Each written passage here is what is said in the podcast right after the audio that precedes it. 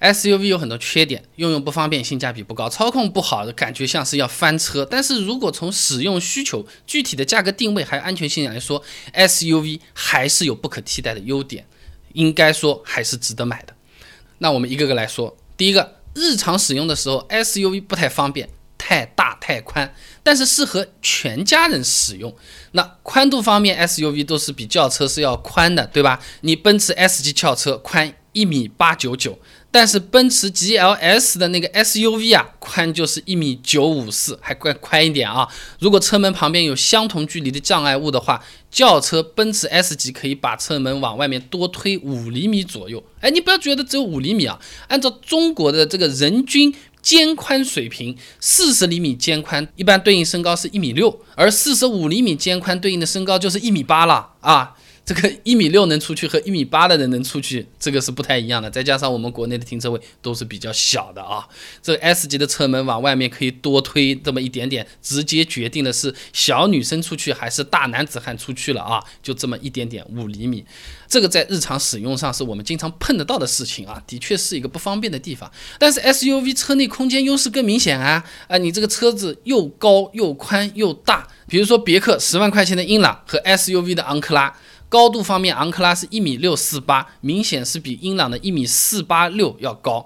再加上车身造型的缘故，SUV 的后备箱容积也比轿车大。那轿车后面不是扁下去更矮一点的吗？那个 SUV 直接就是个大屁股，然后就是和车身是一样高的嘛，能装的东西就更多。你一家人出去的时候，你这里放放婴儿车，那边放放烧烤，甚至背一个小音箱，哎，这个时候就用得上了啊。那对于平均家庭只拥有一辆车的。我们中国的国情来说，SUV 就很值了。那公安部有数据显示的，二零一七年中国汽车保有量三点一亿辆。那我们人口十三亿来算的话呢，平均三到四个人只有一台汽车，平均一个家庭呢有一辆车子。那现在有可能二胎开放了啊，那一个家庭一辆车没办法再买一辆了。那带父母出去玩刚刚好，再放点东西有可能就是不够用了。所以对大多数的家庭来说，买个空间大的 SUV 啊，是真的用得上。是刚需，没有办法，不然的话坐不下，你怎么全家出去玩，对不对？那么我们接着往下讲。SUV 性价比其实是不太好的，但保值率还可以啊。嗯，近几年 SUV 都是热销车型啊，你什么哈弗 H 六、传祺 GS 四这些，都都基本上就是轿车啊、跑车啊，什么 SUV 什么全部都算在一起，销量还是排前十嘞。性价比的确是不太高的，怎么理解？很方便的嘛，就是城市 SUV 很多，它和轿车是同一个生产平台，就造了高一点。你比如说 CRV 的底盘是思域啊，缤智的底盘是飞度。那平台配置技术基本上都差不多，有的甚至是发动机都是一样的，拉拉高贵百分之二十五左右，那性价比肯定是没有轿车好的。但是买来之后，你下次再卖掉之后，保值率啊就会高了。为什么呢？因为 SUV 现在买的人多，那买二手 SUV 的也多，买的人多，二手车的价格就高，保值率相当于就好了。那大众途观两年保值率百分之七十七。差不多平台和技术的迈腾两年保值率百分之七十五多百分之二，CRV 两年保值率百分之七十五，雅阁两年保值率百分之六十八，相差百分之七的开始多起来了，对吧？那么我们去找找数据啊什么的啊，有个叫做威尔森的这么一个调查公司啊，同条件下。价格二十万左右的 SUV，用两年，每年开三万公里的话，SUV 平均每年的折旧费比轿车低四千八百块钱。这个是第三方这个数据公司查出来的，每年要低四千八百块钱的折旧费，反而是 SUV 更保值，和前面的性价比其实是可以对冲一下的啊。那么。